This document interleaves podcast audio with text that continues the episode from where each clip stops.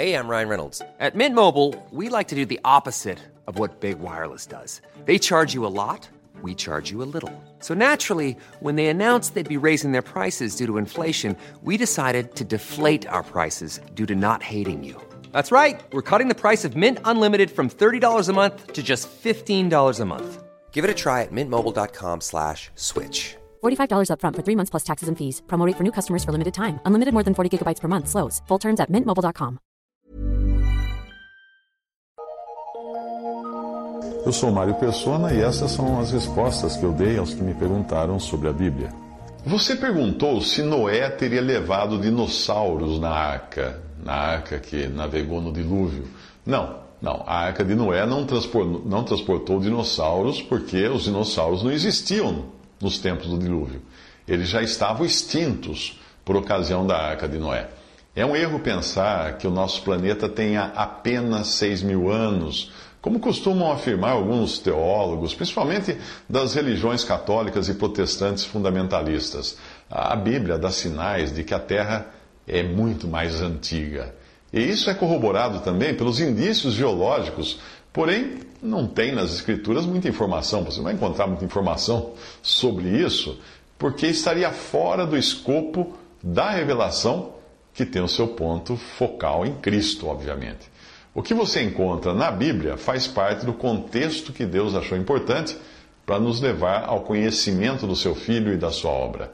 O que você não encontra na Bíblia, não encontrar na Bíblia, pode ser até importante para a ciência, para a geologia, para a zoologia, para arqueologia, mas não tem qualquer importância para entender os pensamentos de Deus, por isso que não está na Bíblia. Nós não fazemos a mínima ideia de quantos milhares, milhões, ou bilhões, ou trilhões de anos em tempo atual uh, tenham se passado desde a criação original até aquele estado de caos em que o planeta mergulhou e também não sabemos quanto tempo durou esse período de caos no qual a terra ficou sem forma e vazia, como era descrita no versículo 2 de Gênesis capítulo 1. Lembre-se que Gênesis 1 diz: No princípio criou Deus os céus e a terra. Essa é a criação original. E no versículo 2: A terra, porém, era sem forma e vazia, e o Espírito de Deus pairava sobre a face do abismo. Esse é o estado caótico em que ficou a terra não sabemos quanto tempo depois da criação original. Então é nessa condição caótica, que inclui trevas e abismo, que são elementos estranhos a um Deus de luz e ordem, é nessa condição caótica que nós encontramos daí o planeta no versículo 2 de Gênesis 1, antes de ser totalmente remodelado para servir de habitação ao homem. É dessa criação que nós podemos contar 6 mil anos, mais ou menos, mas não da original que aconteceu em tempos imemoráveis, não dá para saber quando. Uh, no século XIX, os cientistas começavam a dar maior atenção aos fósseis que estavam sendo descobertos e a teoria da evolução de Charles Darwin pegava, pegava carona nisso, não é? Uh, enquanto muitos céticos aproveitavam o ensejo para desprezar, para zombar da Bíblia, porque ela, ela mostrava aparentemente uma criação mais nova do que teria sido na realidade. Afinal, até então, as religiões haviam ensinado que o planeta era bem jovem. E o desconhecimento dos muitos fósseis que foram encontrados depois eh, levava a crer que apenas os animais que nós conhecemos hoje teriam pisado esse chão. Porém, mesmo em meio àquele ceticismo plantado pelos cientistas e céticos da, do século XIX, muitos cristãos já tinham entendimento que em nada contrariava a descoberta dos fósseis. Quer ver? Um, uma boa leitura para isso é o livro In the Beginning, ou No Princípio, por William Kelly. Ele viveu no século XIX. E, se não me engano, eu já tive até uma edição desse livro em português. Eu acho que alguém chegou a publicar esse livro em português, lá em Portugal, na época. E talvez você encontre algum sebo por aí. Se você tiver interesse em ler o que pensavam autores do século XIX e do século XX, congregados ao nome do Senhor e fora dos sistemas denominacionais, uh, siga, uh, visite os, o link da BibleTruthPublishers.com, BibleTruthPublishers.com ou STEMPublishing.com.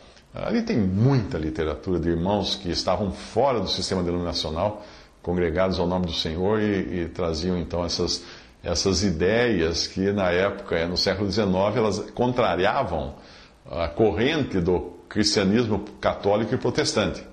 Uh, outro autor contemporâneo de William Kelly foi John Nelson Darby, que também viveu no século XIX, e, e é dele, de John Nelson Darby, que eu transcrevo, uh, que eu vou traduzir e, e, e, mencionar aqui um trecho de um dos livros de John Nelson Darby, do livro Hints of the Book of Genesis. Ele diz assim, abre aspas, agora vou transcrever o que Darby escreveu. A palavra criou, no versículo 1, está correta, isto é, originalmente, embora seja a mesma usada para as grandes baleias e também para o homem, quando em sua formação progressiva. Mas no versículo 2 de Gênesis, a ação toda se resume em trevas sobre a face do abismo. A menção de trevas esconde toda uma gama de infidelidade geológica, pois a impressão que dá é de que a luz tenha começado aqui mas você descobre então que os ictiossauros tinham olhos. E eles foram criados muito tempo antes. Tudo o que diz é que as trevas estavam sobre a face do abismo.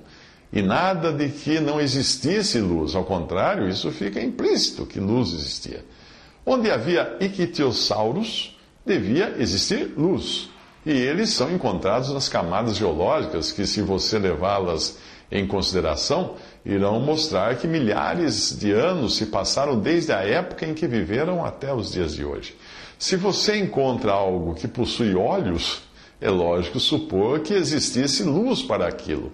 O abismo era caos, um estado de coisas informes, e isso foi depois de um estado de luz da criação original. Eu não tenho qualquer dificuldade com a luz.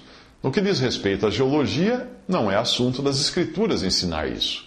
As Escrituras não me dizem nada desses antigos animais. Por que iria a Bíblia me dizer algo sobre peixes que comem outros peixes? Ali estão eles, e eu posso visitá-los, vendo seus fósseis se eu quiser. O mesmo se pode dizer da morte. Ela pode ter existido muito tempo antes entre esses animais. Não há nada que insinue que a morte não tenha existido antes. Se alguém insistir no pensamento geral de que a morte veio sobre os animais por causa do pecado, a resposta é que assim aconteceu no presente estado desse mundo. Os geólogos acham que um determinado banco de areia deve ter levado tantos milhares de anos para se formar e assim por diante. Mesmo que não, nós não endossemos tudo o que eles dizem, eles podem atribuir o tempo que desejarem e mesmo assim a palavra de Deus continuará suficiente para o crente nós encontramos a criação dos céus e da terra, e então, depois disso, todo um cenário no qual nada é dito, do qual nada é dito na Bíblia, e então encontramos que esta terra ficou sem forma e vazia. Quem poderia dizer o que Deus devia criar? A passagem em Isaías 45, 18 é conclusiva ao afirmar que no princípio Deus não criou a terra vazia e nem caótica Ali, Deus, ali diz que Deus formou a terra e a fez, ele a confirmou, não a criou vazia, mas a formou para que fosse habitada. A terra passou a esse estado de caos e pode ser que foi isso que destruiu os animais, mas nós nada sabemos a respeito. Tudo que eu sei, pela fé, é que Deus criou todas as coisas.